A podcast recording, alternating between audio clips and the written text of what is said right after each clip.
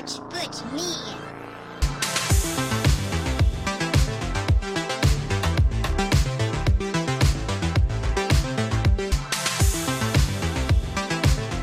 Olá pessoal, aqui é o Samuel Wright da Output Media e hoje no Papeando eu vou trocar um papo aqui com Michel Barcelos, que recentemente lançou um livro que aborda o tema que vamos tratar hoje, que é o Estado laico e a sua promoção ao Império da Vontade.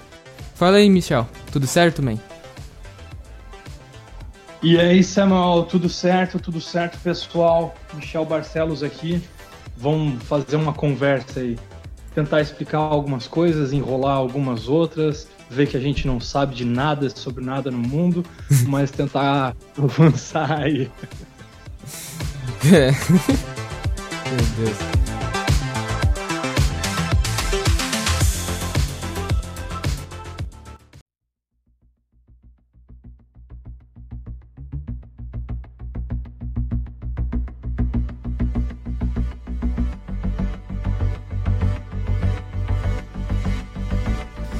Tá.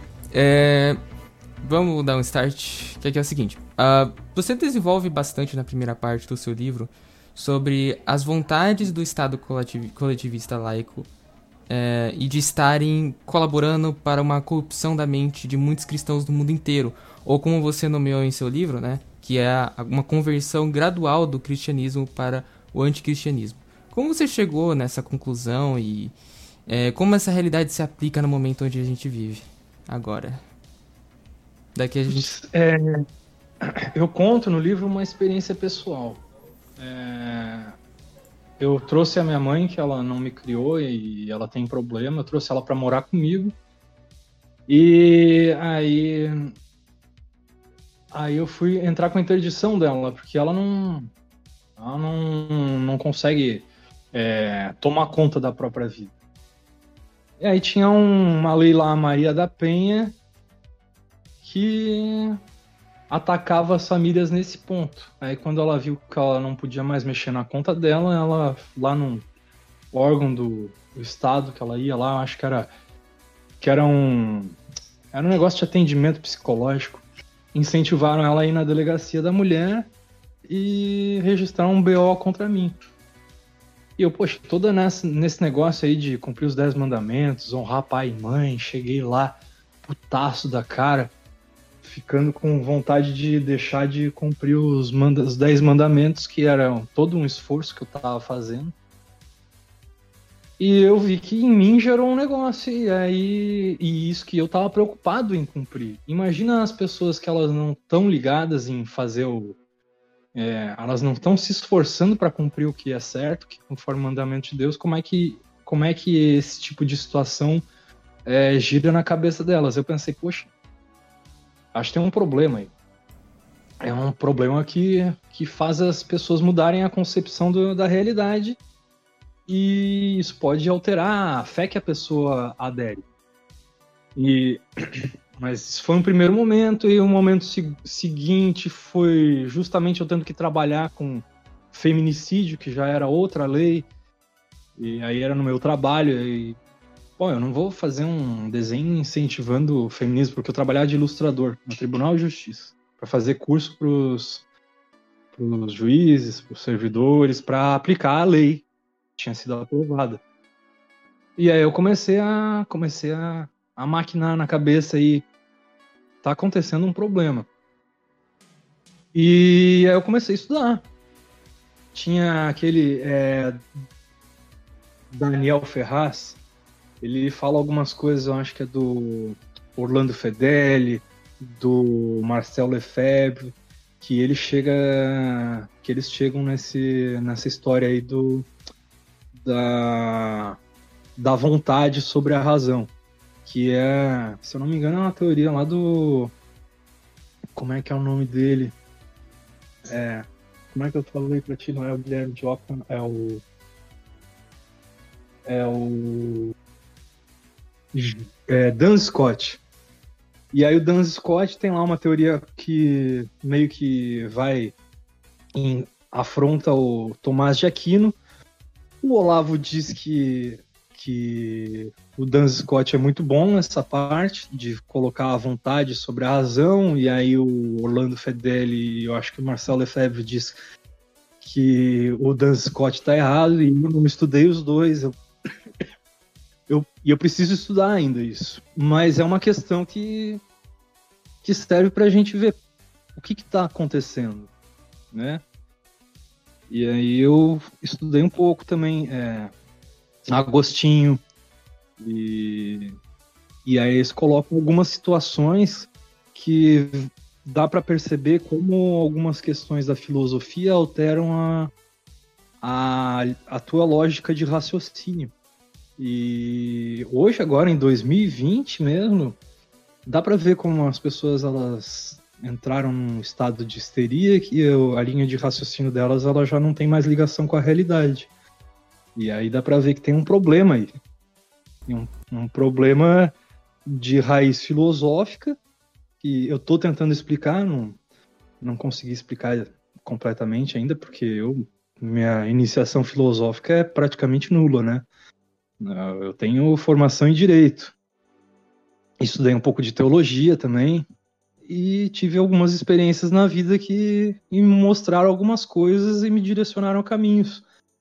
E aí eu tive que apresentar um, uma recusa à vacinação e eu falei algumas coisas nesse sentido, a elevação da vontade sobre a razão, que no caso eleva, na verdade, os desejos, não a vontade. O desejo é, é uma parte da vontade que ela é mais baixa, mais ligada a mais ligada às paixões da carne. A vontade elevada como virtude, aí, aí ela até é, é boa, no caso, é virtuosa. Mas tem. Também explico ali no, no livro como se faz para identificar a vontade como virtuosa. Continue aí.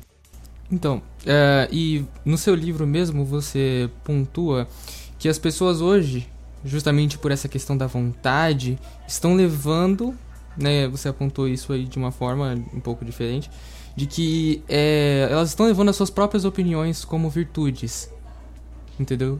Tipo assim, não estão pegando algo é, moral baseado ali, por exemplo, no cristianismo e tal, não. A vontade dela é uma virtude e todos têm que obedecer. A gente vê isso justamente, por exemplo, com ministros do STF, não só isso, no campo jurídico, midiático, etc. Todo mundo querendo colocar a sua opinião como uma virtude a ser seguida, né?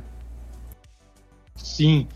É, tanto as leis quanto as decisões judiciais, elas tentam forçar ali a questão de que o desejo pessoal ele tem um valor supremo. E aí começa a criar confusão no meio das pessoas. E essa confusão faz com que ela diga que professe uma religião, mas na verdade ela está trazendo outra que ela não sabe qual é. Pelo menos é, é isso que eu tento analisar. Exato.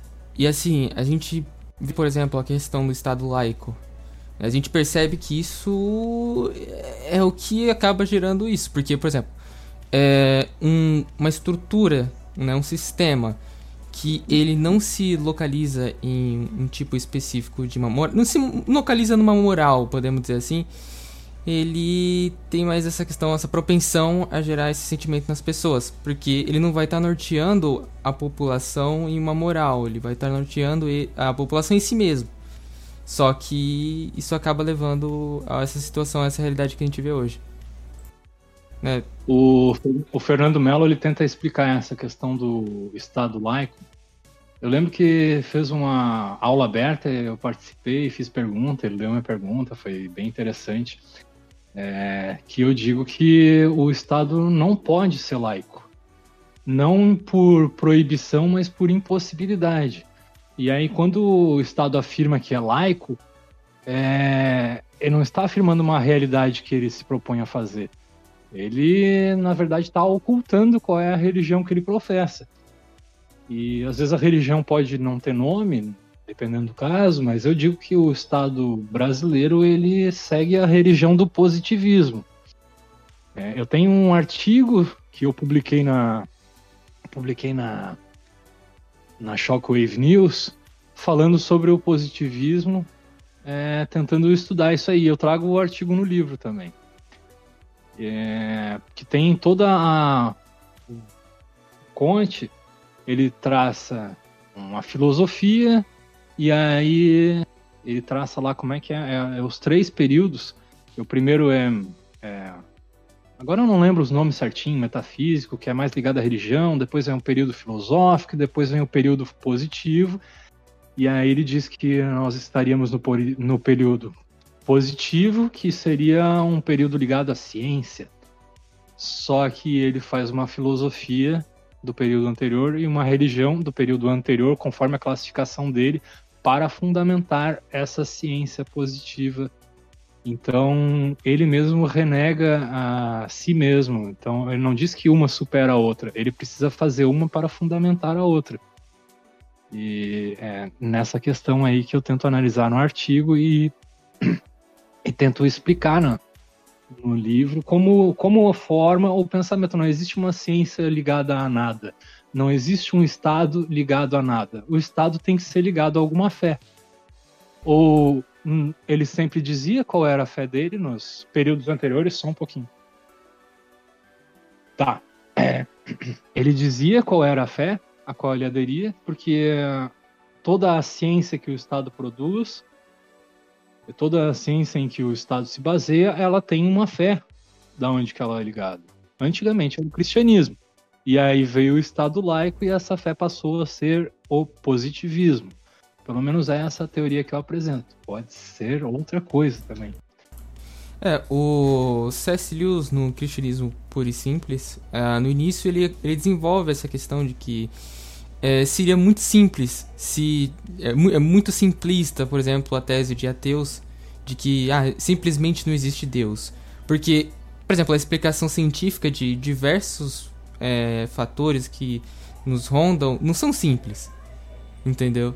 Sim, é como se faltasse é, como se faltasse alguma coisa ali, algo muito simples de ah, não tem Deus, entendeu? O Olavo diz que o, não existe ateu. O ateu ele nega uma religião, não pode negar a todas. E aí ele diz, quando o cara diz para ele que ele é ateu, ele pergunta, mas tu é ateu de qual religião? Se eu não me engano, o pessoal do Oliver Talk fala a mesma coisa. E é impossível tu não ter uma fé. O ateu tem uma fé. Ele acha que a fé dele é não aceitar Deus. Mas eu digo que a fé do ateu é não saber no que ele crê. Porque todos creem em alguma coisa. Eu tento explicar isso no livro, mas, mas eu ainda sou bem ruim nessas coisas. e assim, é. Já entra num, num lance já. É, como pode assim.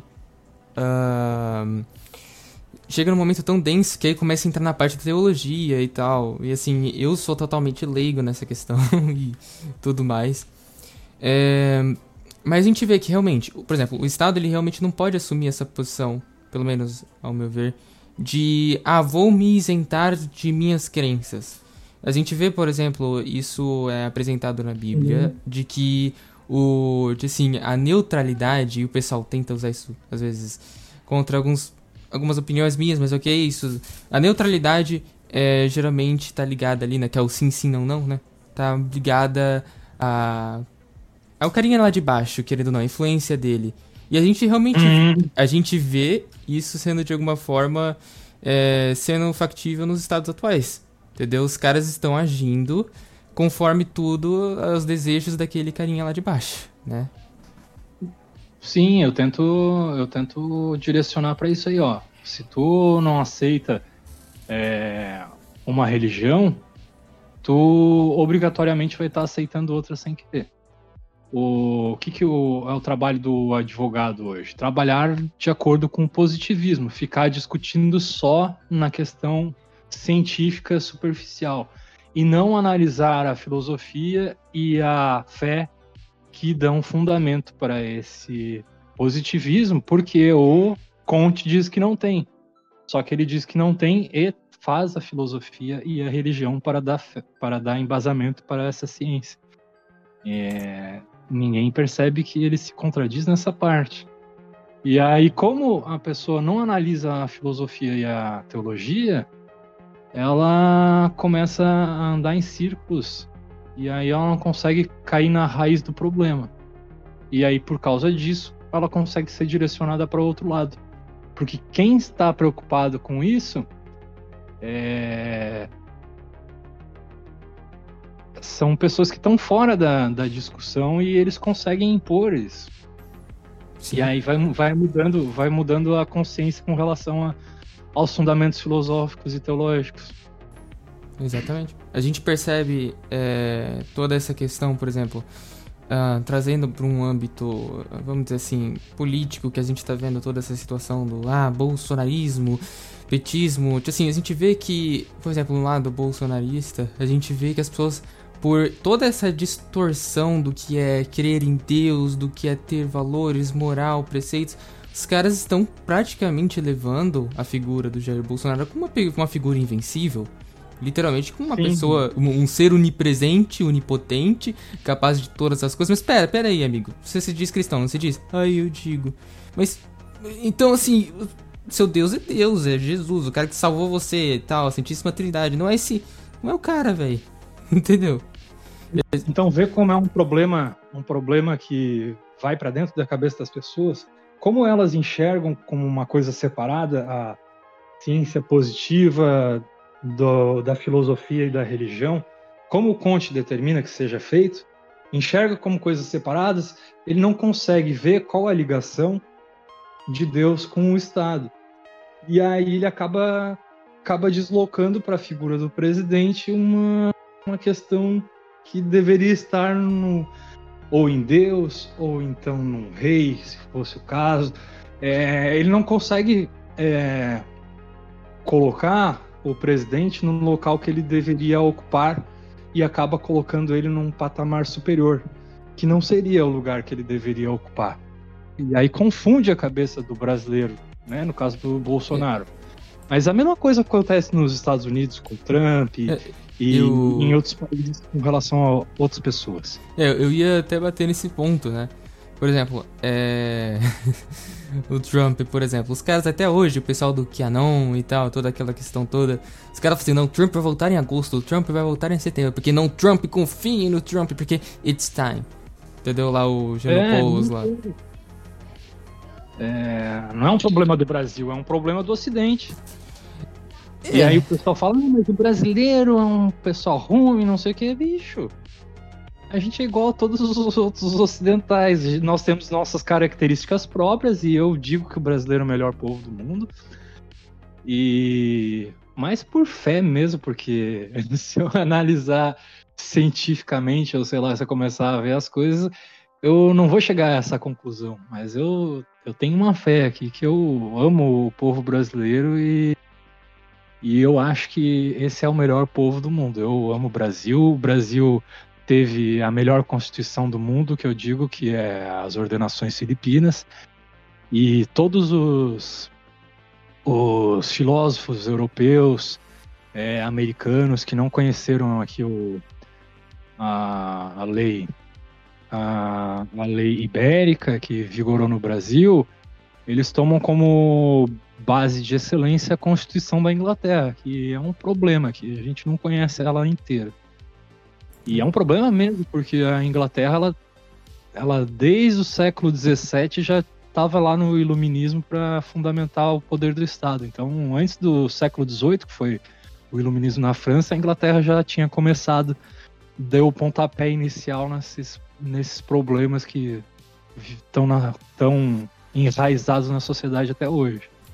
É, e assim, é, acho que não sei se foi no seu livro que eu vi isso, mas que é, isso é perceptível na história de que os Estados Unidos foi quem realmente colocou pela primeira vez na história esse plano do Império da Vontade ali de uma forma constitucional, uma, algo enraizado no próprio país.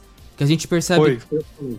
É, porque a gente percebe que nos Estados Unidos, né, o Newman, né, o Newman, ele, ele conhece muito a realidade, ele viveu por um tempo lá.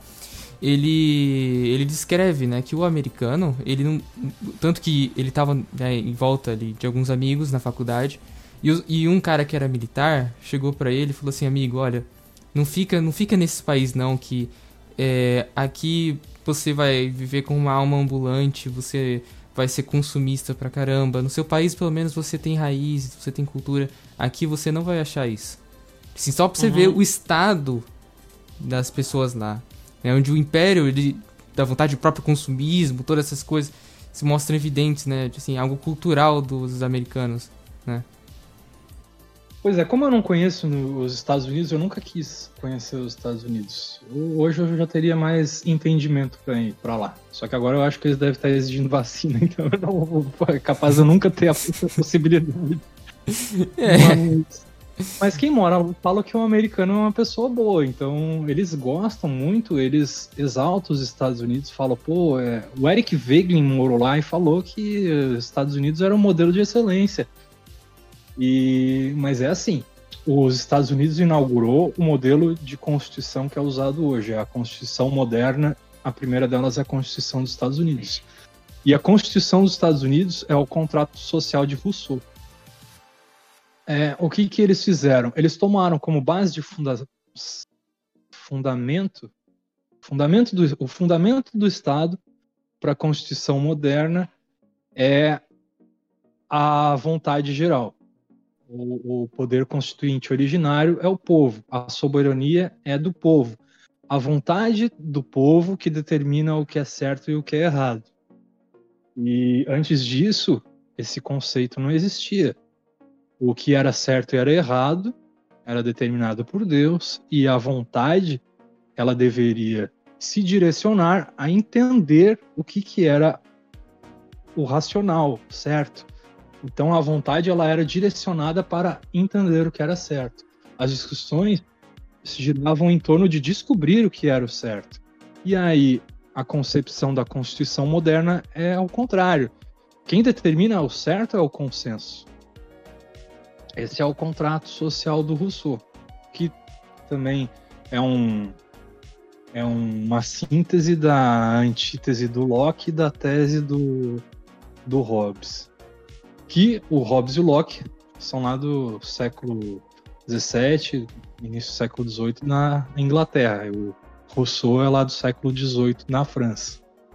E aí os Estados Unidos em mil 1776, no, no, 1776 é, fizeram a independência e fizeram essa constituição aí é a França depois fez a Revolução Francesa em 1789.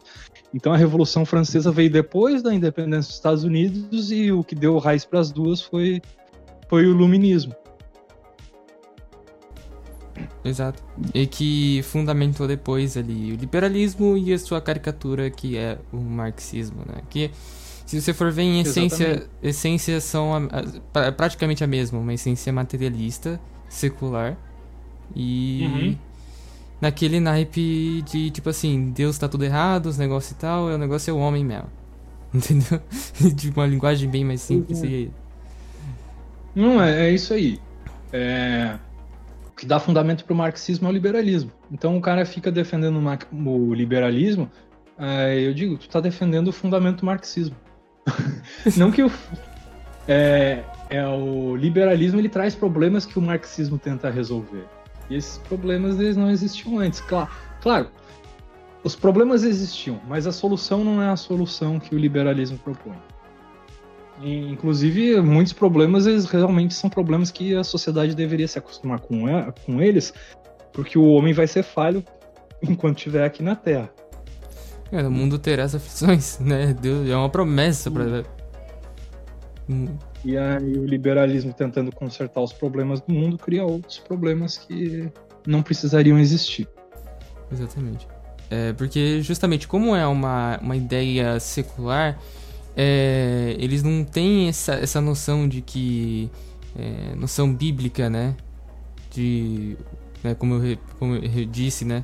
É, no mundo terás aflições, né? Como a Bíblia diz, na verdade. Como né, você terá as aflições. Eles tentam criar uma utopia, né? De que não, tudo tem que estar certinho e tal. Só que nessa tentativa de criar uma utopia, você cria uma distopia. Porque você está indo uhum. contra a ordem natural estabelecida pelo Senhor. É, tem gente que diz que pensa, né, que a distopia é a, é a utopia às avessas, né? Eu digo que a distopia é a utopia aplicada na realidade. Sim, porque na verdade o, o único momento em que a humanidade vai ter uma plena paz, né? Quando o ser humano tiver uma plena paz e vai ter lá questão da igualdade e tudo isso aí, vai ser quando for salvo, quando estiver lá no céu. É só, entendeu? Na verdade, o que eu enxergo essas questões todas de liberalismo, marxismo, como uma cópia mal feita do que Deus propõe na salvação. Entendeu? Eu não sei porque é, até Jesus diz que vai haver hierarquia no céu. Não, isso com certeza. É, é, entre as pessoas mesmo.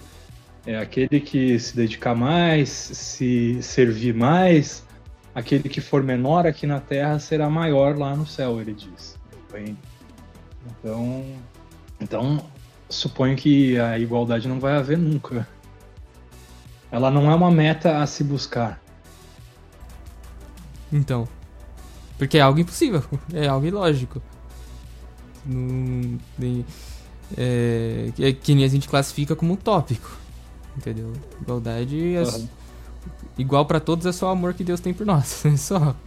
De resto, questão é, econômica, né? Que geralmente o pessoal só pensa na questão econômica, que a promoção da igualdade é sempre na questão econômica. Isso é impossível. Isso nunca vai acontecer. Nunca vai acontecer. Entendeu? É, as... também, é, eu, eu só sei que eu não posso negar completamente a utopia que o, o livro com esse nome não foi escrito por um santo.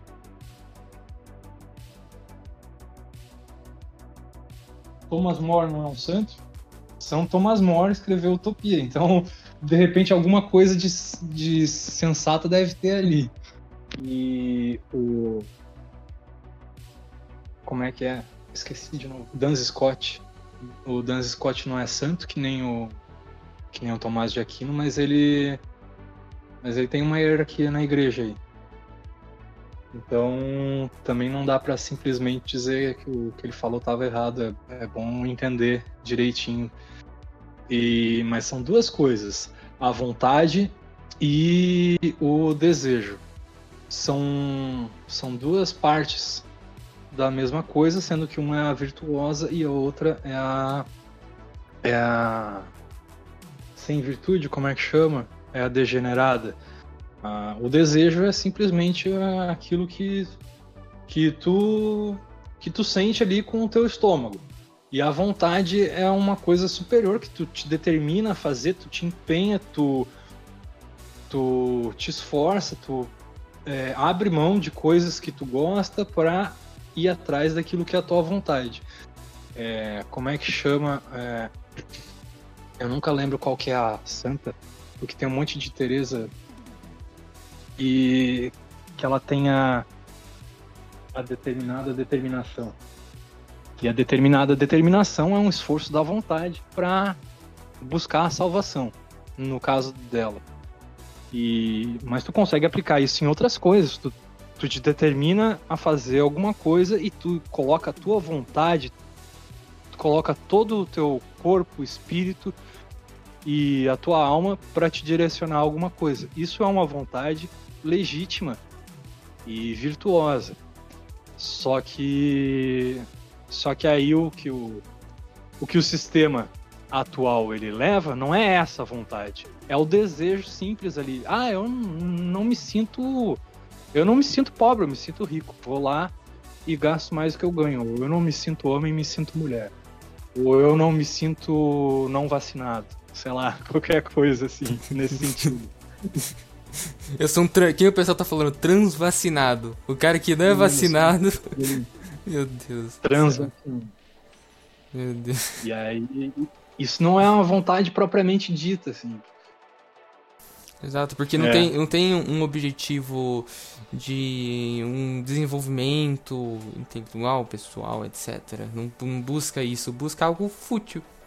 Né? Que, Exatamente. Que é o que é, assim, é o que o nosso sistema atual mais incentiva futilidades, justamente para que a pessoa não se desenvolvendo, não tenha vontade de se desenvolver, ela seja facilmente controlada e submissa ao interesse de algum grande irmão aí, entendeu?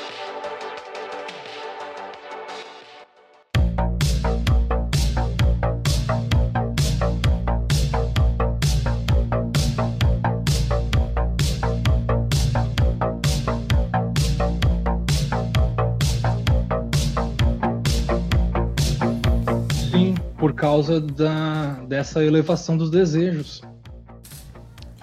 É, então chamar, assim... chamar aí a, a participação do meu amigo Marcelo, praticamente filósofo, com experiência aí de 20 anos na filosofia acadêmica. Fala aí, Marcelo. Boa tarde, meu amigo. Boa tarde. Então, eu vou dar uma opinião minha, vou fazer um papel de advogado do diabo na filosofia. Vocês entraram num, num, num tema bem interessante, que é o que? É a mudança de papel social. E a filosofia, ela não trabalhou isso no século XX. Ela trabalhou mudança de classe, luta de classes. Trabalhou toda o que a gente conhece sobre marxismo, né? Mas quem fez a, a, o, o, papel de, de, diabólico foi a psicologia. Né? A psicologia, sim, você pega os, entre aspas, grandes acadêmicos da psicologia, o Vygotsky, sabe, o Piaget, o, os grandes behavioristas, e eles deram o pontapé para transformar a sociedade, mudar a opinião cultural da, de classes. Então eles têm os papéis teóricos. Eu passei muito tempo tentando encontrar um filósofo que tivesse escrito um tratado sobre toda a mudança social. Mas não foram eles. eles, eles muitos apoiam, né? Mas Assim, o máximo que eu alcancei de um grande filósofo que, fa que falou alguma groselha foi o Foucault. Mas os, os outros não, os outros apoiavam e tal, mas não tinham uma teoria. Mas se você pega os grandes psicólogos, eles que desempenharam todo o papel de mudança de sistema, de destruição da família, de interação social, todos aqueles termos, é, crítico social, político social, é, sujeito, objeto, isso está tudo na psicologia, a relação indivíduo. Então, assim, a, muitas vezes a gente esquece de buscar teoria em, outras correntes acadêmicas. Inclusive, eu tô com uma, uma base minha para eu pesquisar escrever algo contra os psicólogos. Eu, na área de filosofia, descobri que os psicólogos são os inimigos da sociedade no momento. Eles que, que moldam o social. A gente vê que quando o indivíduo está é, tendo algum problema social de se interar, de aceitar a realidade imposta, ele é empurrado na psicologia, não é na filosofia. Só isso. Pois é, é isso aí mesmo. E Exato. aí o que que, o que que o cara tenta incentivar? Em vez de tu aceitar a realidade, ele tenta impor para a realidade que te aceite. fala, não, não, vocês todos têm que aceitar ele com esse probleminha aí que tem. As, é, vocês não tem que me engolir. né? É, daquele. Naquele, assim, é, é, é, a realidade de hoje. Entendeu? Todos agora tentam. Não, vocês vão ter que me engolir porque eu sou assim. Não, você que vai ter que fazer isso. Não, você que.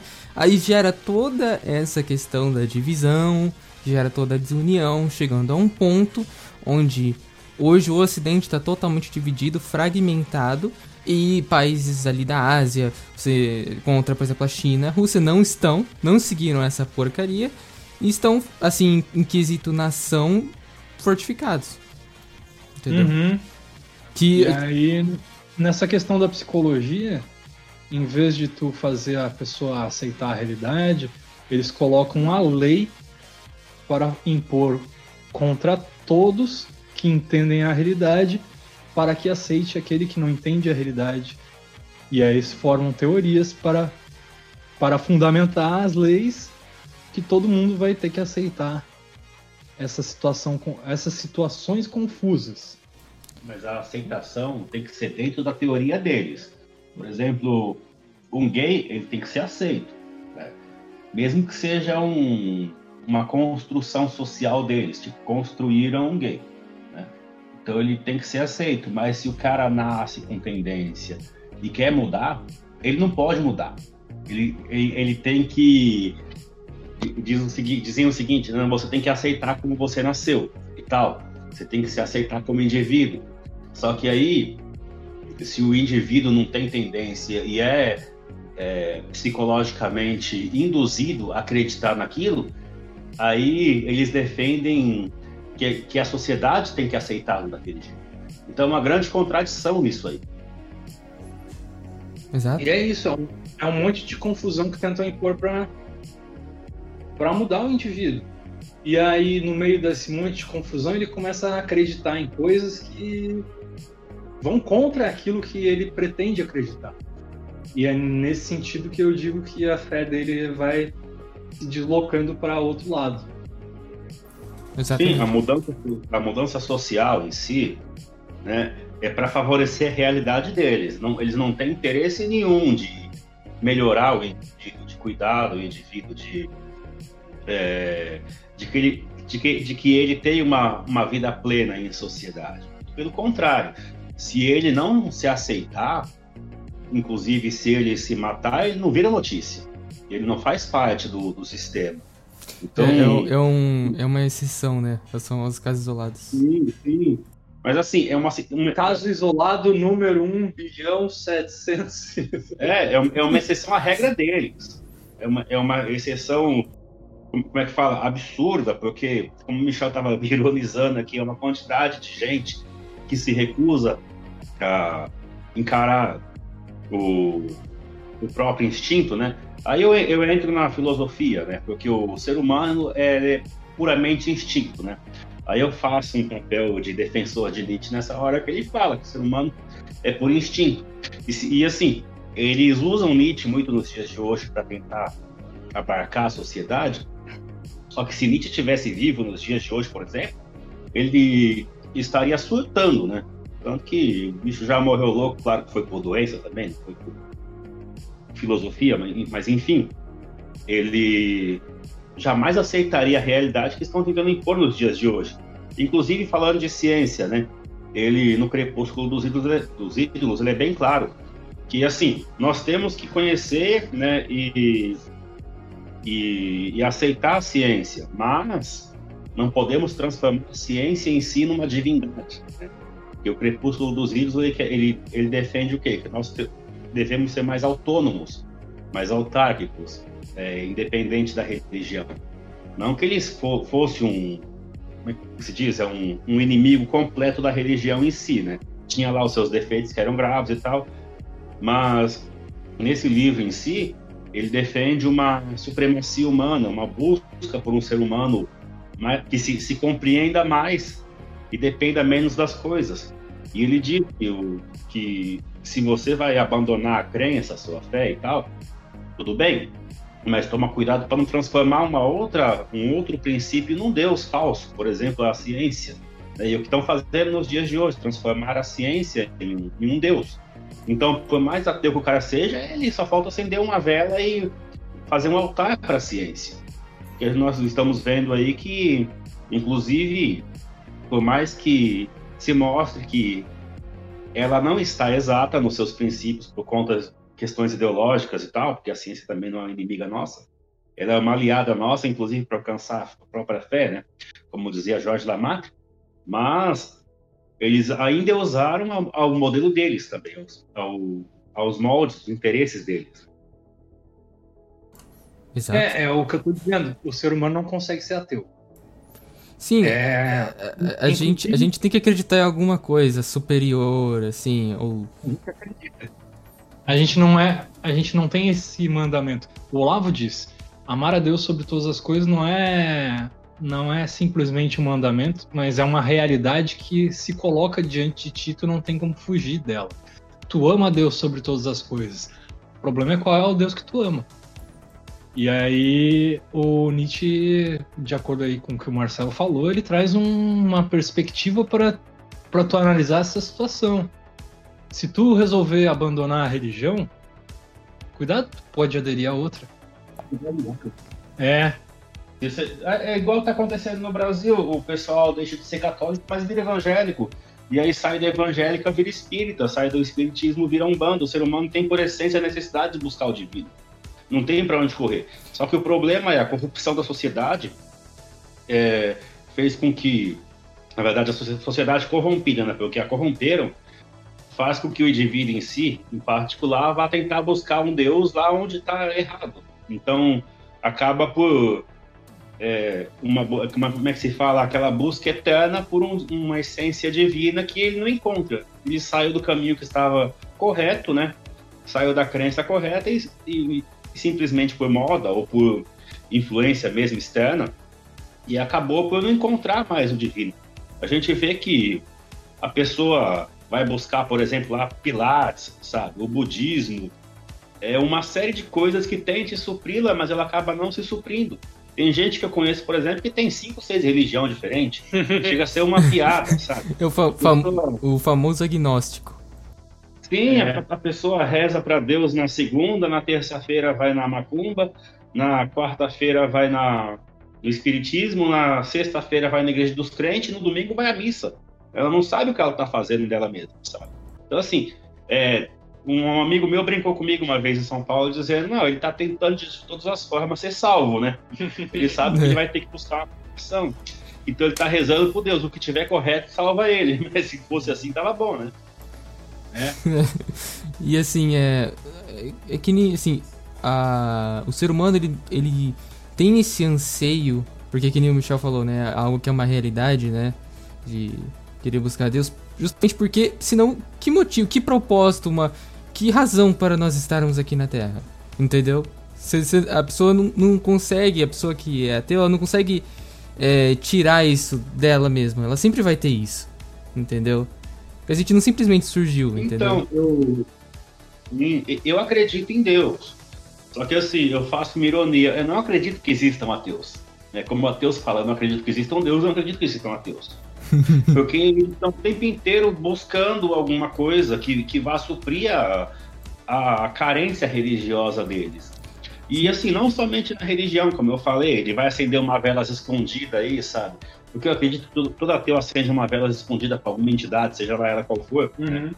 Só que, assim, é, mundanamente falando, ele está sempre defendendo alguma hierarquia que, vai que ele tenta transformar num Deus, seja ela a ideologia marxista, seja, ela a própria ciência em si, né? Porque eu mesmo já não entendo mais o que é ciência do jeito que eles estão falando, porque eu entendo ciência como uma, um método experimental de conhecimento, estava falando disso com o Michel no caminho, né? Uma questão epistemológica.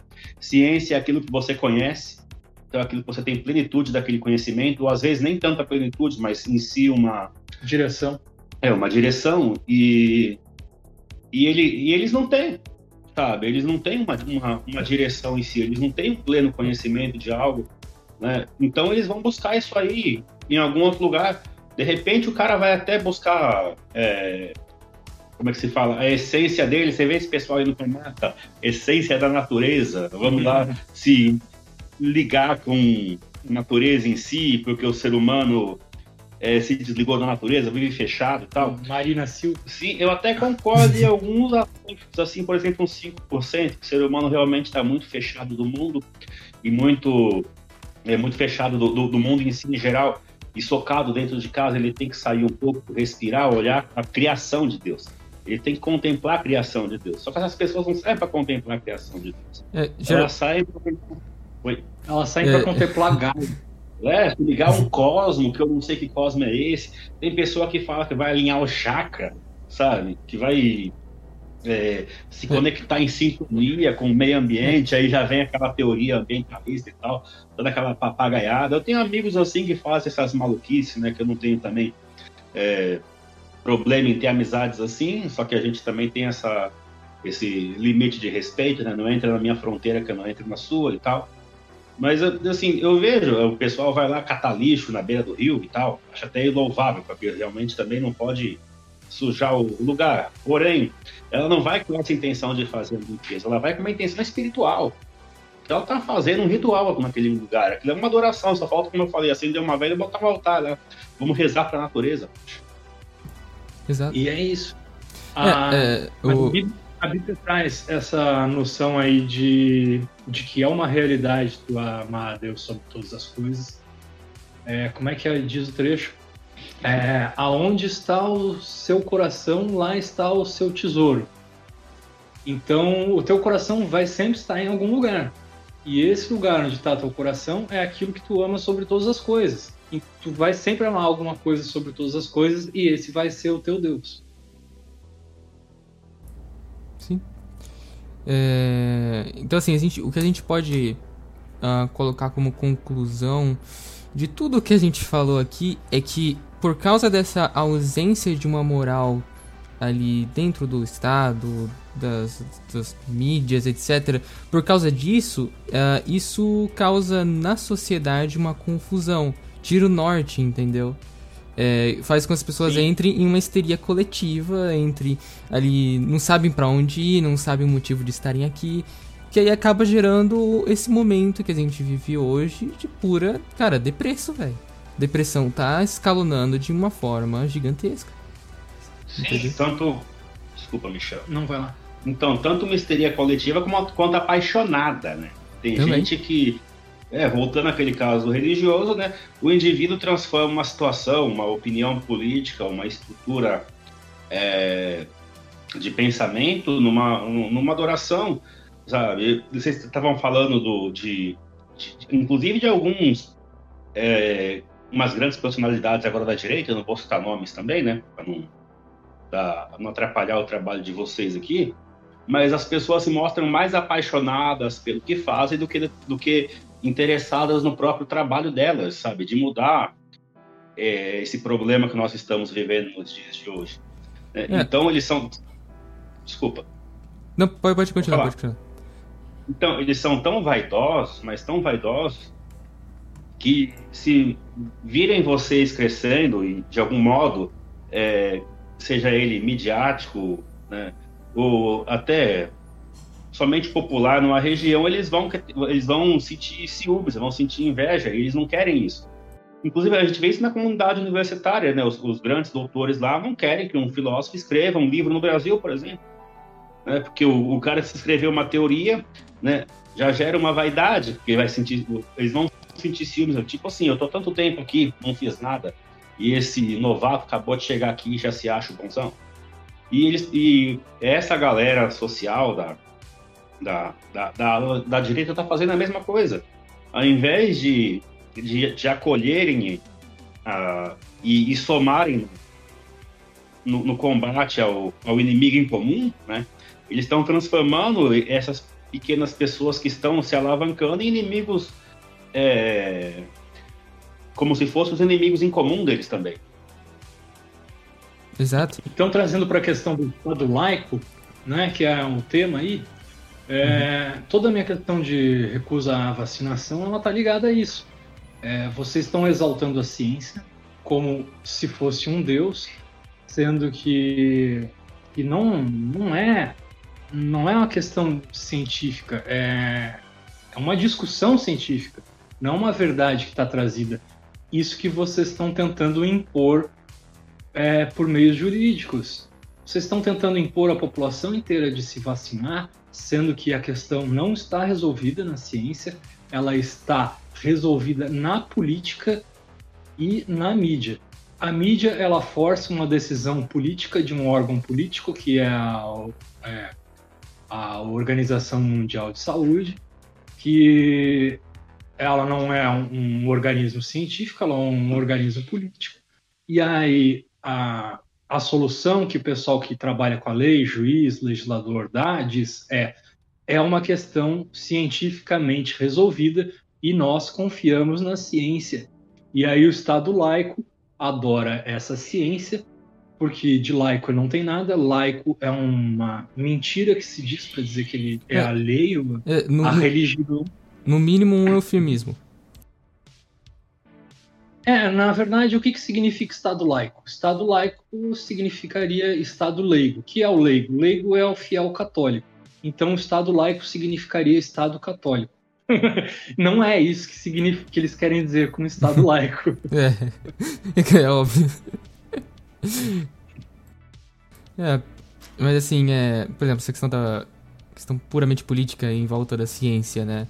É, em um artigo que eu escrevi sobre ideologia, né? Ideologia, prisão de mentes, né? Foi o título do artigo. Uhum. Eu coloquei aqui, né? Sobre essa questão dos canais do YouTube de direita e etc. Que, assim, estão indo nessa questão da... Se eu não, não nomeei, não coloquei ali a questão das vacinas, mas que, assim, por questões meramente políticas, pararam de falar sobre questões morais pararam essas coisas. E falaram assim, ó, já que o Fábio Faria brifou a gente e falou assim, ó, seguinte, o governo quer vacina, então vamos falar de vacina, entendeu? Sem qualquer, sem qualquer tipo de é, análise de verdade, né? Tanto que eu tô até também escrevendo um artigo sobre desonestidade intelectual. É, que nesse, nesse momento os caras estão assim, sendo totalmente desonestos com o público deles, intelectualmente falando. E também até às vezes, no sentido literal da palavra. Uhum. É, pois é. E aí, e aí tá um quiprocó, né? Que a população não sabe como lidar com a situação. É, eu tô tentando aí, tô tentando aí fazer um, fazer um, servir como exemplo de como se portar diante do Estado. Eu tenho todas as chances de me ferrar com essa questão, mas é, espero que o meu trabalho sirva para para inspirar outras pessoas para que aí a gente possa ter mais gente trabalhando para isso, né? Porque está todo mundo é, buscando fundamentar o mandato do Bolsonaro e não uhum. é isso que vai resolver a situação. Tem gente que diz, ah, uhum. derruba o Bolsonaro, outros, não, Bolsonaro é, reeleito e nenhuma dessas opções serve para resolver a situação.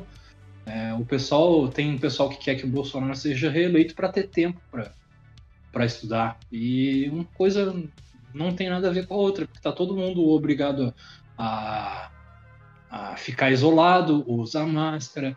É, os caras estão até se cumprimentando com um pouquinho, já não tem mais contato físico nenhum e isso inclusive faz mal para a saúde. E eles acham que, que o Bolsonaro no poder tá dando tempo para eles. Não tá, a situação tá correndo do mesmo jeito. Então não importa se ele vai ser reeleito ou se vai sair. É, talvez se ele sai, sair seja pior, mas a questão que importa é hum, não se importem com isso. Vão buscar fazer alguma coisa por vocês. É, a Mandy, que está lá na, com a Rádio Maria, Maria agora, ela fala, não, te volta para a igreja, é, vai lá limpar o chão da igreja, te preocupa mais com essas questões espirituais é, individuais tua, que aí tu vai ter alguma noção para como dar apoio para a sociedade, como servir, né? É, eu também tenho acompanhado muito a igreja, estou fazendo um uma catequese de crisma aí, porque eu tive uns anos na igreja protestante e me perdi com relação a essas coisas.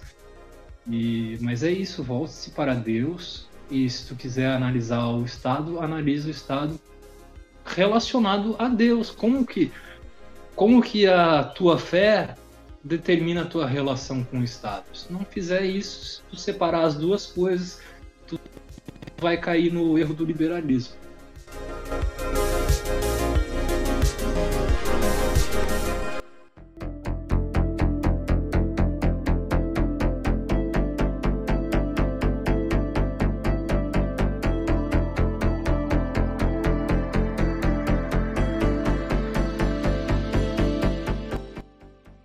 Exato, exatamente. Capite? Capite, né? Então, assim, é, que o, Diog o Diogênesis, ele fez um, uma, uma publicação assim, né? Um post, né? um, ali, uma imagem, que era assim, né? Ele fala mais ou menos nessa linha, né? Já parou para pensar que você não lê mais porque todo o conhecimento está registrado na internet? E que, quando for preciso, bastam alguns cliques? Legal, né? Mas e se desligam? E a merda da internet? Faz o quê? Vai morar numa caverna?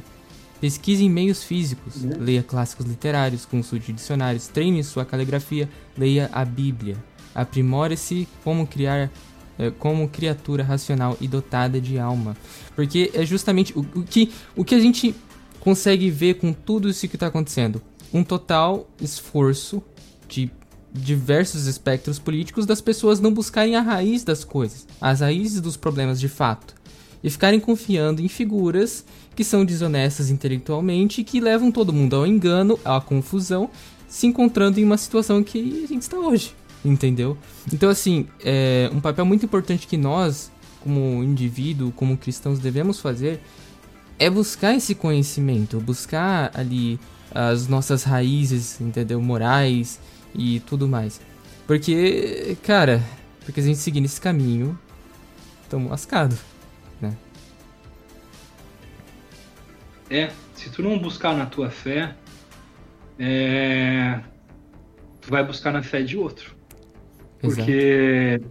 todo todo conhecimento ele tem alguma ligação com alguma fé. Claro, o cara pode se apresentar como cristão, por exemplo, o Eric Feiglin. O Eric Feiglin é cristão. E aí eu começo a ler as coisas dele e vejo, ó, isso aqui está de acordo com o cristianismo. Já isso aqui ele já está se desviando, ele se perdeu e não notou. E o Feiglin é um cara gigante, né? É, é complicado de tu notar uma coisa assim. Mas mas, poxa, se tu tá determinado, não, eu quero seguir a Deus, buscar a Deus, eu quero encontrar com Deus. Então, quando tu vai buscar o conhecimento, tu vai estar tá direcionado. É, eu quero buscar o Logos. O Marcelo fala que o Logos lá do 1 João 1 não é a razão. Mas tudo bem, é, um, é uma questão aí da gente, da gente se acertar que o Logos, a palavra grega trazida em, em 1 João 1, não, 1 João não, João 1, 1, é, no Evangelho de João. É, enarque, enologos, é, é, no princípio era o verbo, e aí a palavra grega para verbo é logos, e aí diz que a tradução é exatamente essa, não pode ser a razão como um outro significado do logos. Mas enfim, tu vai e busca a razão divina quando tu está estudando. Tu busca a Deus sobre todas as coisas. E quando tu está estudando, tu vai lá buscar o conhecimento e por trás do conhecimento a Deus sobre todas as coisas. Aí tu, tu tem uma direção para onde tu vai colocar o teu estudo. Se tu quer estudar, se tu não quer estudar, é, não, não dá pitaco no, situação que tu não entende, né? Vai lá, é sempre busca disso. É, a gente tem que, nós como cristãos, temos que buscar cada vez mais menos a nossa vontade, menos a nossa, é, como eu posso dizer assim, menos e... o nosso, é, como é, como, como se diz, é, que ele cresça tá e diminua. Né? E isso que quem Sim. quiser virar após mim, negue-se a si mesmo, tome sua cruz e siga-me. Exato, exatamente. Então, assim, nós temos que ter isso na nossa consciência, porque no fundo, no fundo, o nosso objetivo aqui na Terra, além de colaborar para a salvação de almas, também é buscar a nossa própria salvação. E com a realidade que nós vivemos hoje, isso tem cada vez mais sido desincentivado e condenado. Então, uhum. justamente por falta de conhecimento de maioria dos brasileiros, maioria dos ocidentais, etc. Entendeu? Então, assim, é, o conhecimento, eu percebi isso no último ano e meio, ele realmente é, te norteia de uma forma, é, assim, grandiosa, sabe? É, no, no âmbito, em vários âmbitos, né? Mas principalmente no espiritual. Você consegue ali uhum. realmente é, ter um norte, entendeu? Isso é muito importante. E é que as pessoas estão esquecendo muito disso. Então, assim, é, o, o estudo, ele realmente é muito importante para qualquer ser humano. É, para qualquer um que, às vezes, quer crescer na vida mesmo. Em todos os sentidos, não só no econômico. Entendeu? Porque muitas pessoas às vezes esquecem, né? Que a moral, a saúde de uma sociedade tá, tá totalmente ligada, enraizada nessa. É, perdão, é, desculpa. É, a cultura e a, a saúde de uma sociedade tá totalmente ligada com a prosperidade dessa mesma nação. A prosperidade econômica, material, ela é consequência da saúde espiritual dessas pessoas, de uma nação. Entendeu?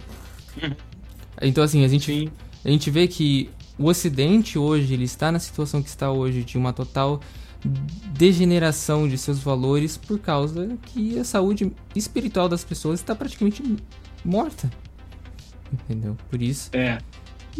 O sistema ele impõe essa, esse assassinato da espiritualidade, mas o indivíduo ele é capaz de superar isso.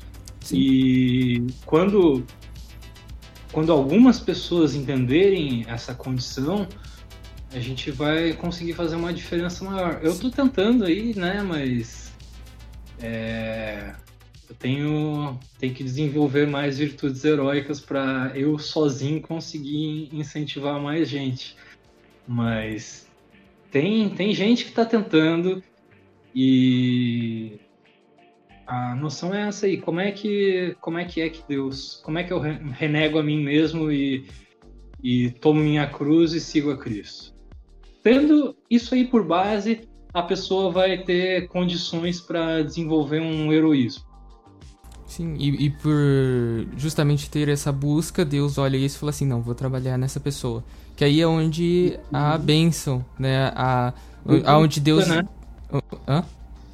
Deus ajuda. Sim. Ele, ele nos dá clareza em volta do raciocínio que nós estamos ali buscando. E isso é, é isso maravilhoso, sabe? É bem maravilhoso. E assim, é... imagina se todo o país, né, tivesse de fato buscando ali. Assim, a gente, primeiro que a gente não estaria nessa situação, né? Mas. É, enfim. Começando com poucos, a gente consegue passar essa. Sim. É, inspirar mais gente. É, você pode ver que. É, finalizando né, aqui. Que essas mentes que causaram toda essa degeneração não foram. Não foram nem 200 pessoas que fizeram isso. 200 caras lá que fizeram. Entendeu? Assim, Justamente. Entendeu? Assim, é... Foram poucas mentes ali que causaram toda essa questão. Então imagina se nós aqui, é... cristãos, formássemos lá 50 caras lá que estão realmente fundamentados e dispostos a, é... a, a, essa luta, podemos Buscar dizer. Buscar a verdade. Hã? Buscar a verdade. Exato. Buscar a verdade né? É o, é o preço que custa, entendeu? É. Mas é- uhum. é. Mas é, é. Nesse podcast, cara, podcast é muito, muito legal. Assim, esse assunto que é um assunto que pouca gente tem prestado atenção nisso. Um assunto que muitos consideram como polêmico, meu Deus do céu. Polêmico buscar a verdade. Uhum. Entendeu? Se desenvolver como indivíduo, desenvolver seu espiritual, isso hoje é considerado um, algo polêmico, algo condenável até por algumas pessoas. E isso é e a gente sabe que é tudo por influência desse sistema que a gente vive aqui no Ocidente. Mas olha, Michel. E é isso aí. Não, pode Espero que o pessoal tenha curtido aí, porque é, são questões que não é só o fato de eu gostar, na verdade eu gosto é de curtir a vida, mas, mas é, é, a situação que se impôs a mim e eu me debrucei aí, caí de cabeça, porque é um problema que se trouxe tanto para mim quanto para todo mundo. Então, então espero que o pessoal é, receba, aceite assim, ó, pô, é, esse assunto é interessante. Eu espero que tenha sido interessante para o público ouvinte aí. Exato. Mas é isso. Michel, é, também que tá aí. É, muito obrigado por terem participado aqui. Michel, por ter aceitado o convite de participar aqui do Papeano, desenvolver um papo muito top, né? E é isso aí, eu fico extremamente grato. E agora, microfone aberto para projetos, para suas redes, o que for, pode falar aí, divulgar, que agora é a hora tua. Tá. É... Eu não tenho a menor ideia de para onde que eu vou seguir. Eu tive tive uma experiência com quadrinhos e e ela meio que não deu certo, eu tenho que reformular, mas eu tô meio que sem tempo para fazer isso.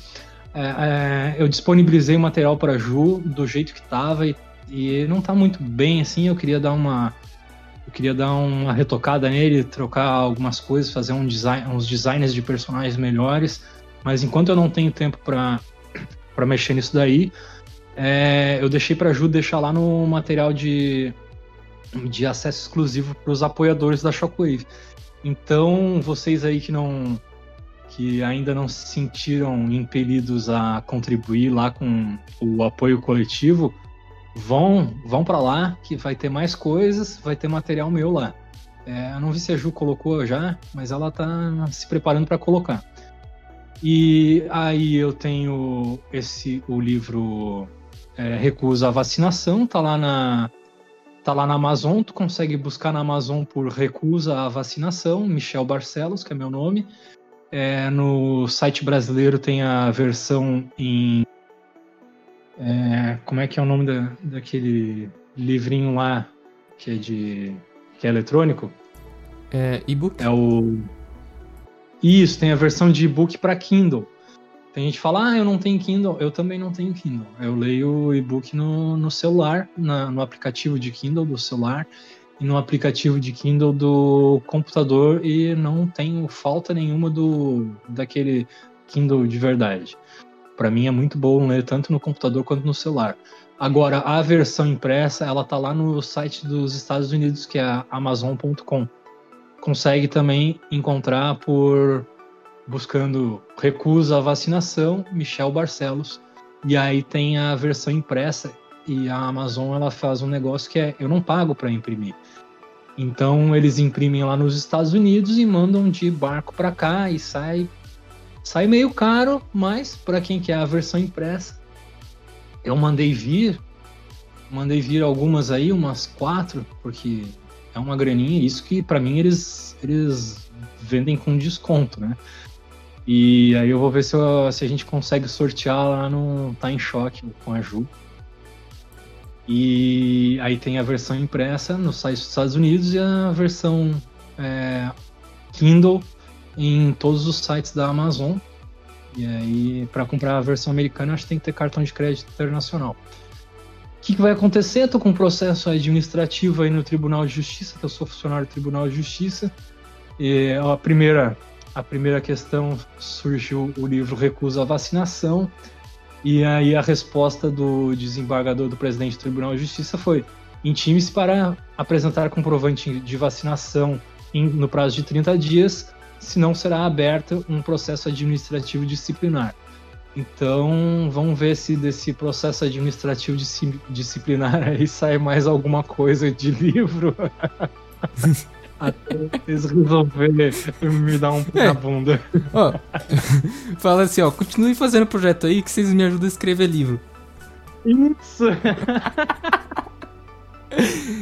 ai, ai. E... Era, era isso aí, um abraço aí para todo mundo, valeu aí o convite, Samuel. E tamo junto aí. Beleza.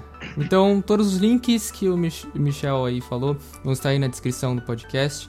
Uh, e como o podcast tem output, é, se você é estrangeiro aqui no nosso podcast, que também está sendo transmitido na Shockwave, uh, que será né, transmitido também na Shockwave, uh, temos um canal no Telegram que é t.me barra Output Media, né? Esse é o link do convite. É, entre lá, que lá tem alguns comentários que eu faço, também todos os links dos podcasts e artigos. Uh, e também tem o nosso site que é theoutputmedia.blogspot.com e lá estão artigos e matérias, conteúdos bem variados, mais de 30 publicações lá bem aprofundadas e tudo mais. Então é isso, muito obrigado a todo mundo que escutou até aqui. Muito obrigado, falou e Deus abençoe. Falou. Tchau, tchau. Tchau.